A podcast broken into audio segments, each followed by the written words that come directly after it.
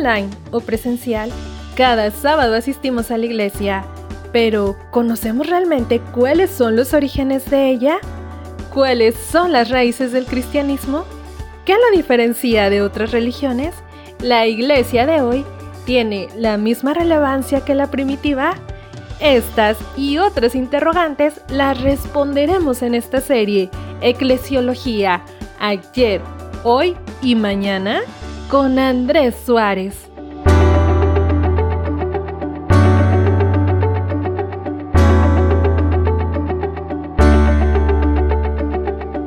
Hola, ¿qué tal? ¿Cómo estás? Sé bienvenido o bienvenida a esta nueva temporada del podcast Reset and Play de 7 Day Radio. Te saluda Andrés Suárez y te voy a contar un poco más quién soy yo para que nos vayamos conociendo. Pues bien, yo estudié teología en la Universidad Adventista de Colombia. Allí conocí a una hermosa chica llamada Paola Ramírez. Nos hicimos novios. Cuando terminamos la carrera nos casamos y luego tomamos la determinación de venir a España a estudiar un máster ella en la Universidad de Valencia sobre auditoría, contabilidad y gestión, y yo en la Facultad Adventista de Sagunto sobre teología pastoral. De hecho, en Sagunto, la ciudad de la comunidad valenciana en España, es donde vivimos. Y te cuento que Sagunto es una ciudad increíble porque aunque están las cuatro estaciones y está el invierno que hace mucho frío, pues aquí al ser una ciudad costera no hace tanto frío, el clima es espectacular. Aparte el paisaje es invidiable respecto a las demás ciudades. Tiene un eh, castillo muy bonito que fue construido por los romanos. También tiene un barrio judío y esto nos enseña que sus antepasados también son judíos.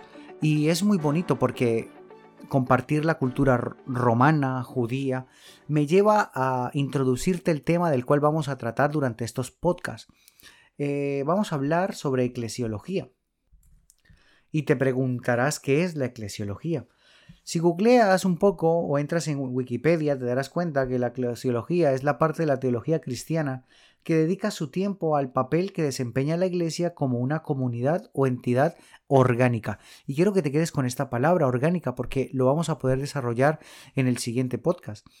También la eclesiología está entregada a la comprensión de lo que la Iglesia significa, o sea, su papel en la salvación, su origen, su relación con el Jesucristo histórico, su disciplina, su destino y su liderazgo. En otras palabras, lo que te quiero decir es que eclesiología es el estudio de la Iglesia como algo en sí mismo y del autoconocimiento de la misión y el papel de la Iglesia. Hoy vamos a tratar el tema de la Iglesia primitiva. El siguiente podcast Vamos a hablar sobre la iglesia mecánica o esa iglesia que surgió en el siglo XIX. También vamos a hablar de la iglesia de hoy y la iglesia del mañana. Te comento que ese tema lo escogí porque quiero compartir contigo el concepto de iglesia a lo largo de la historia desde los tiempos de Jesús. Me gustaría que juntos reflexionemos en la, cómo la cultura influye sobre nuestra sociedad, cómo esa cultura, incluso la religión, la iglesia, influye en la forma de ver las cosas, influye en nuestra cosmovisión. Así que, no siendo más, te invito a que empecemos. La iglesia cristiana nació en un mundo ya envejecido. Grandes imperios habían surgido y luego desaparecido. Te estoy hablando de Egipto con sus faraones, Sumeria, Babilonia con el rey Nabucodonosor, Asiria, los medos y los persas, Grecia con el gran Alejandro Magno, todos estos imperios que fueron grandes en el pasado, en la época de la Iglesia cristiana ya no eran nadie. Es más, realmente Roma era el imperio más poderoso del momento. Roma era aquel que regía el mundo civilizado. Y fue casi exclusivamente dentro de este imperio que la Iglesia cristiana pasó los primeros cinco siglos de su existencia. Pero la iglesia no solamente tiene un trasfondo romano, como Sagunto también tiene un trasfondo judío, y es que la iglesia cristiana tiene sus raíces en la historia y la religión de Israel. Así como la Palestina era parte del imperio romano, la iglesia está relacionada y muy profundamente con Israel y el pueblo de Palestina. La iglesia primitiva era totalmente judía. Si os fijáis, incluso Jesucristo era judío y todo el Nuevo Testamento probablemente fue escrito por judíos. Tras la derrota judía en el año 70 de nuestra era frente al Imperio romano y la consecuente destrucción del templo, dieron origen a dos religiones de carácter universal. Esta es el cristianismo y el judaísmo rabínico. Bueno, te voy a contar un poco más sobre eh, quién es, qué es el judaísmo rabínico. Resulta que cuando Israel vuelve del cautiverio, en la época de Esdras, de Nehemías, vuelven a construir un templo. Este ya era el segundo templo, porque el primero lo había construido Salomón.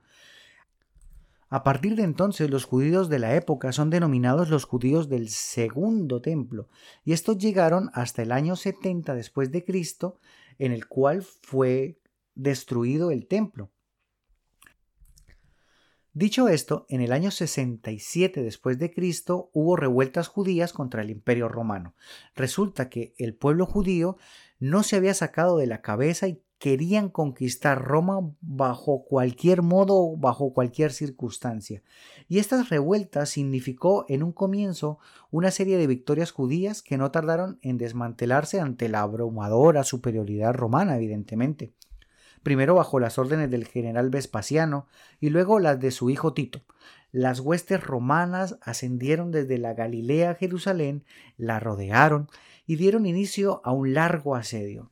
A partir de este momento, los romanos se hicieron poco a poco con las diferentes partes de la ciudad hasta rodear a los rebeldes en el templo la catástrofe que marcaría a fuego el desarrollo de las dos principales religiones que emergían del judaísmo del Segundo Templo estaba a punto de iniciarse. La lucha que se generó en la toma del templo fue devastadora. Los soldados romanos, movidos por la furia, incendiaron el edificio. Las llamas se propagaron por doquier. Los judíos clamaban de dolor al mismo tiempo que lloraban. La matanza se hizo generalizada, y todo aquel que podía huía de las garras romanas. El templo, la obra más excelente y maravillosa de cuantas hemos visto u oído, había sido arrasado y nunca más se levantaría.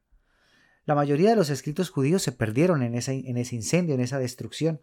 Y a partir de ese momento empiezan a surgir sabios y rabinos, que se convierten en los líderes judíos que deben educar en las prácticas religiosas a un pueblo que se había quedado sin mucha de su literatura. Gracias a estos judíos, rabinos y sabios, es que se mantiene la Torá. Sin embargo, la Torá no encierra todas las prácticas. Es por ello que surgen escritos como el Midrash, el Masal, el Peser y la Misná, que son escritos que quieren darle sentido a la Torá. Esto es porque la ley simplemente abarca algunos aspectos de nuestra vida, pero estos libros ya abarcaban otras circunstancias que la ley no era capaz de, de describir. A medida que surgía este nuevo judaísmo rabínico, que e, era consecuente al judaísmo del Segundo Templo, por otro lado, el cristianismo surge como un movimiento, porque para llegar a ser una religión, primero hay que conformar un movimiento de personas que empiecen a pensar en algo, esto fue lo que hizo Jesús, luego esto empieza a crecer y a crecer y a crecer, se convierte en una corriente teológica y por último se convierte en una religión. Pues bien, este movimiento cristiano empieza con judíos que son llamados los judíos del segundo templo. Recordar que los judíos del segundo templo son aquellos que empiezan desde la reconstrucción del templo hasta su destrucción en el año 70. ¿Qué pasa con estos judíos? Conocen a Jesús, su vida cambia y empiezan a seguirle. De hecho, es el mismo Jesús el primero en introducir el término de iglesia en la Biblia. Esto lo encontramos en Mateo capítulo 16, versículo 18 y capítulo 18, versículo 17. Y Jesús introduce el término de iglesia en la Biblia para designar al nuevo pueblo de Dios, a los creyentes nacidos de nuevo. Eclesía es una palabra de origen griego que en el uso común significaba asamblea o reunión celebrada previa convocatoria o llamado. En Atenas, en el mundo griego, la eclesía era la asamblea de los ciudadanos. Pablo usa con frecuencia esta palabra para referirse tanto a la congregación local de creyentes cristianos como a la comunidad cristiana universal. En el Nuevo Testamento nunca se llega a llamar iglesia al edificio en que los cristianos se reúnen. Y esto es muy importante porque a veces decimos me voy para la iglesia, pero debemos recordar que la iglesia somos nosotros, la conformamos las personas y lo vamos a desarrollar un poco más adelante. Antes del exilio, en el año 586 a.C., el centro de adoración de los judíos era el templo de Jerusalén. Recordar que lo habían reconstruido en el 538. Después del exilio, el centro religioso vino a ser la sinagoga. De hecho, ya en Babilonia los judíos privados del templo usaron la sinagoga para orar, para leer las escrituras y enseñar mucho más de lo que habían hecho en su tierra. Es por ello que Esdras, aquel, aquel profeta que fue uno de los grandes principales para crear la reconstrucción del segundo templo, usa, mientras que se crea el segundo templo, usa la sinagoga como un medio de enseñar la ley. El libro de Hechos indica que donde había judíos en el imperio, allí también había una sinagoga. En cada ciudad que visitaba, Pablo comenzaba a testificar de Cristo dentro de la sinagoga. Así que podemos ver que había templo, cuando no estaba el templo, había una sinagoga, pero la iglesia no es ni el templo ni la sinagoga. La iglesia somos nosotros. Y esto Pablo en las sinagogas precisamente lo empieza a dejar muy claro. Vayamos al libro de Colosenses, capítulo 1, versículo 18. Allí dice Pablo a la iglesia de Colosas, y Él es la cabeza del cuerpo que es la iglesia, Él, que es el principio, el primogénito de entre los muertos, para que en todo tengan la preeminencia. Es interesante que Pablo les introduce a estos nuevos cristianos algo muy claro, un concepto que tú y yo debemos tener precisamente muy claro. Y es que en la iglesia la cabeza es Cristo, porque está hablando de Jesús. En la iglesia la cabeza no son los líderes. Los líderes cumplen una función en nuestra iglesia. Realmente los líderes hacen parte del cuerpo porque todos formamos un cuerpo y el único que dirige la iglesia es Jesucristo, y esto debemos tenerlo muy claro. Efesios capítulo 4 versículos 11 y 12 dice lo siguiente, y él mismo constituyó a unos apóstoles, a otros profetas, a otros evangelistas, a otros pastores y maestros, a fin de perfeccionar a los santos para la obra del ministerio, para la edificación del cuerpo de Cristo. Así que dentro del cuerpo de Cristo están los líderes. Unos son apóstoles, otros son profetas, otros son evangelistas, otros son pastores, otros son maestros, otros son aquel diácono que atiende con una sonrisa muy amable cada sábado cuando se abre la iglesia. Otro es aquella hermana que limpia la iglesia semanalmente y lo hace con mucho cariño. O es aquel hermanito que no se le da muy bien hablar en público y entonces semanalmente se lleva unas revistas y las comparte con su familia, las comparte con sus vecinos. Todos hacemos parte del cuerpo de Cristo. Romanos capítulo 12, versículo 5 dice lo siguiente.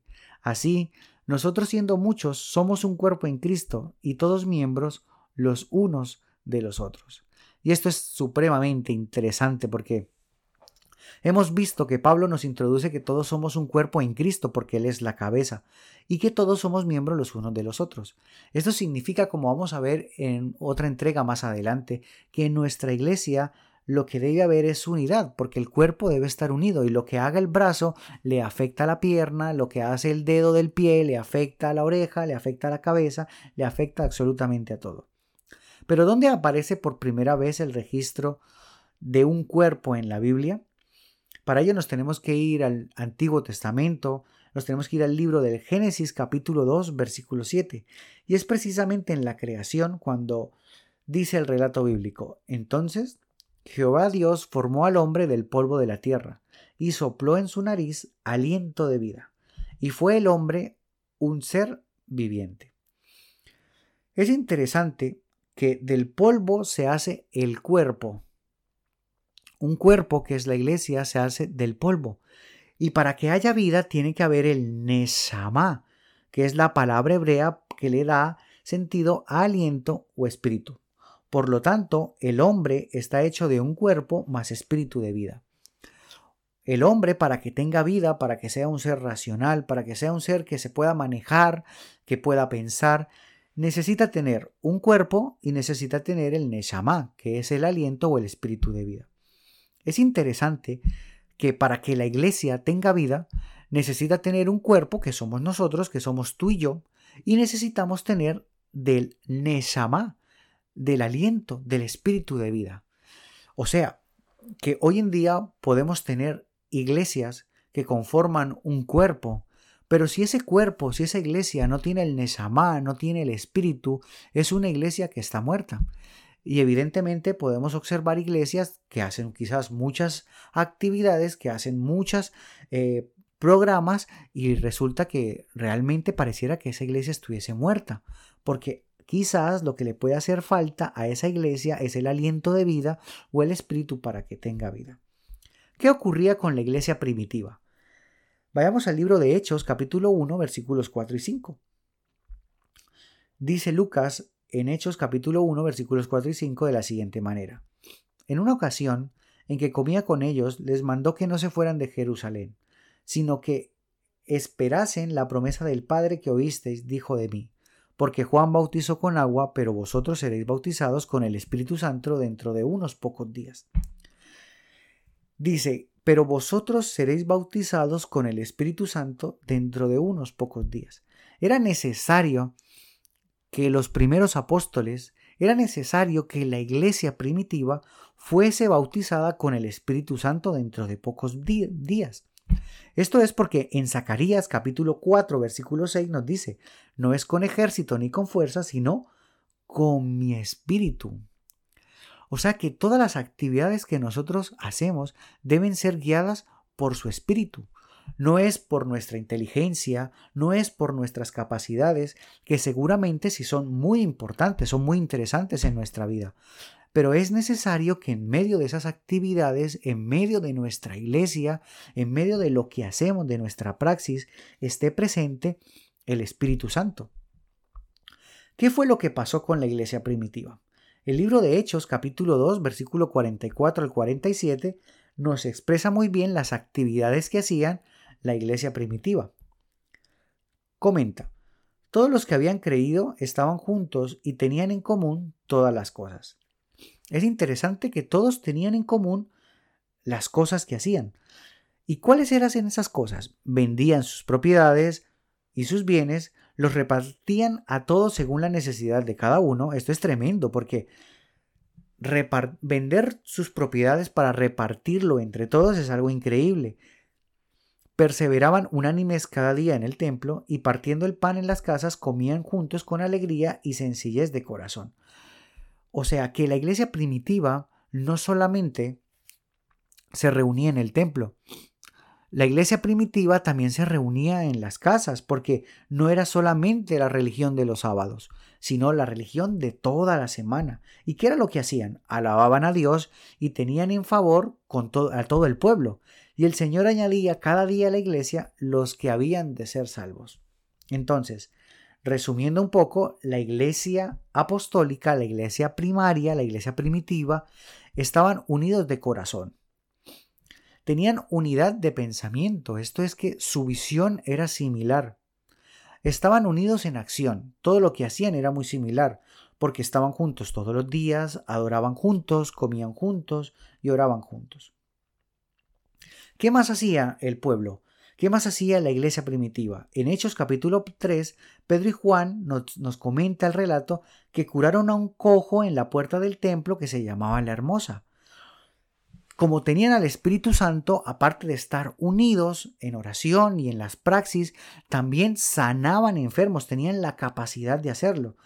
Eh, hoy en día no sé cuántos tenemos la capacidad de hacerlo, pero lo que sí es cierto es que si tenemos al Espíritu Santo, si el Espíritu Santo está con nosotros, si estamos bautizados no solamente con agua, sino con Espíritu, como Jesús le dijo a Nicodemo, podremos llegar a tener esa unidad en nuestra iglesia y también llegar a curar enfermos como lo hacía Pedro y Juan.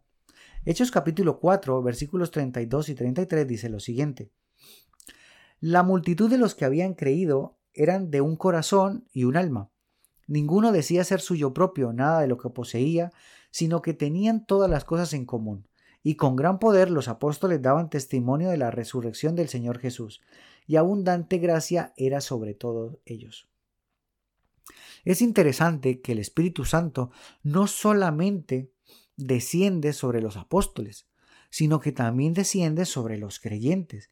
Hechos capítulo 4 versículo 29 y 31 nos lo comenta. Y ahora, Señor, mira sus amenazas y concede a tus siervos que con toda valentía hablen de tu palabra, mientras extiendes tu mano para que se hagan sanidades, señales y prodigios mediante el nombre de tu santo Hijo Jesús.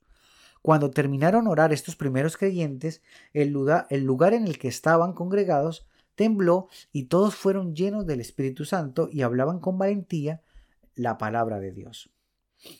Es interesante cómo hemos visto que la iglesia cristiana tiene sus raíces en los judíos, una religión llena de formalismos, donde lo que más importaba era la ley, de ahí que escribieran más libros para enseñar a cumplirla perfectamente.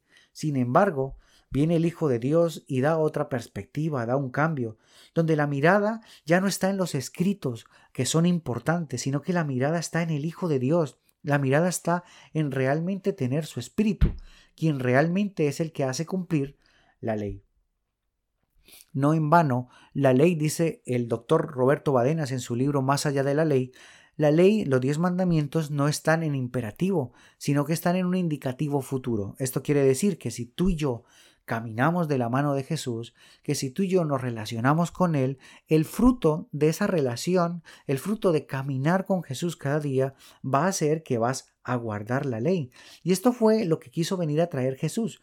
Eso fue la idea que quería que ese pueblo primitivo, que eran los judíos del segundo templo, cambiaran esa perspectiva. Pero ¿por qué creéis que los judíos del segundo templo estaban tan centrados en la ley. Esto es muy sencillo. Resulta que ellos habían sido sitiados, que ellos habían sido conquistados, habían sido llevados en cautiverio porque habían desobedecido la ley, porque ellos se habían centrado más en las costumbres paganas y se habían alejado de Dios. Pero ellos se equivocaron en un aspecto, y es que ellos no incumplieron la ley simplemente porque quisieron, ellos incumplieron la ley porque se alejaron. Sin embargo, ellos no entendieron esto, sino que sentían que habían sido sitiados, que habían sido conquistados, que habían sido llevados en cautiverio, sencillamente porque habían incumplido la ley.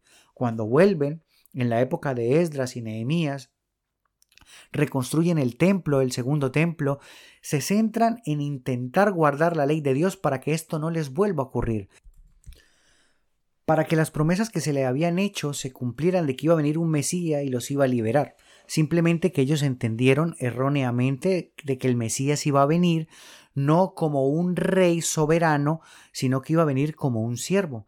Realmente lo que el Mesías, lo que Jesús quería hacer con ellos era liberarlos de esa mentalidad que tenían, de esa concepción y realmente lo que Jesús vino es a mostrarles realmente el carácter de Dios, a mostrarles realmente cómo es que Dios nos ama y a mostrarles realmente de que el objetivo de Dios no es simplemente que tú y yo cumplamos una ley, que tú y yo cumplamos un decálogo, sino que el objetivo de Dios es que tú y yo nos relacionemos con Él.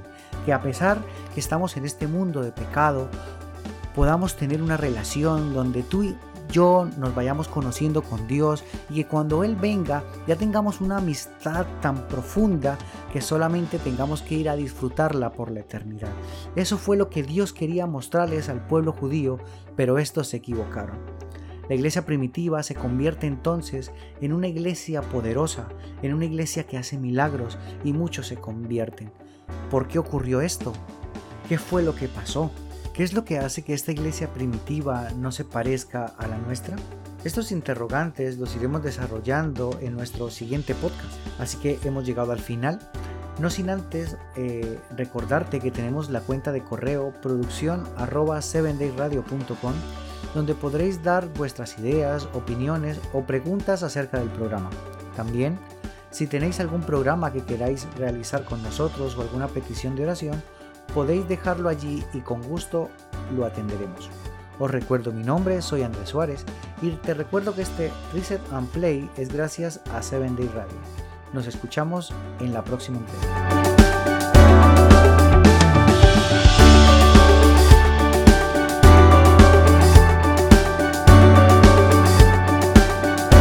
¿Te ha gustado este podcast?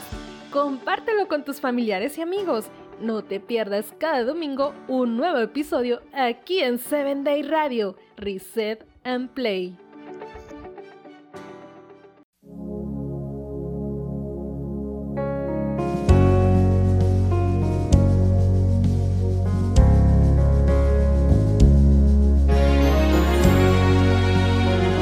pasarás por tormentas, pelearás con gigantes. En el proceso contigo estaré. Yo seré tu refugio y seré tu estandarte. Tú no estás solo, yo te sostendré. Bástate mi gracia, revísete de fuerza y pelea. Diestra caerán, no te tocarán. Y en lo difícil, en lo imposible, sigue adelante, no hay que rendirse, yo estoy contigo y yo soy tu Dios. Toma mi mano, sigue confiado, no temas nada, yo te respaldo hacia el camino, hacia la perfección, porque yo soy tu Dios.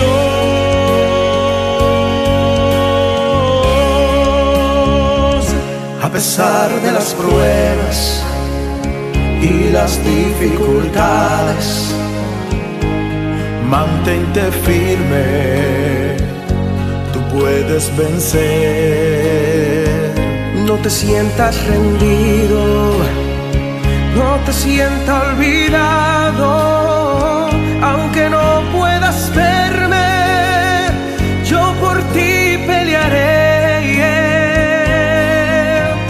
Bástate mi gracia, revísete de fuerza y pelea. Miles tu diestra caerán, no te tocarán.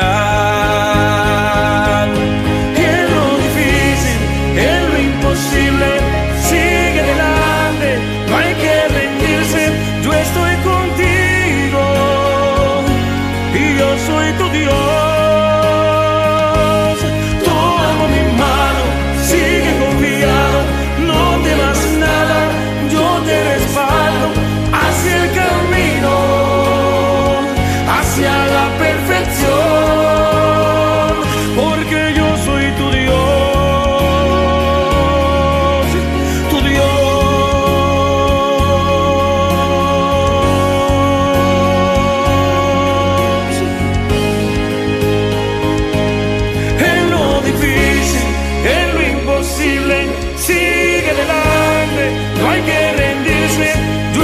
contigo.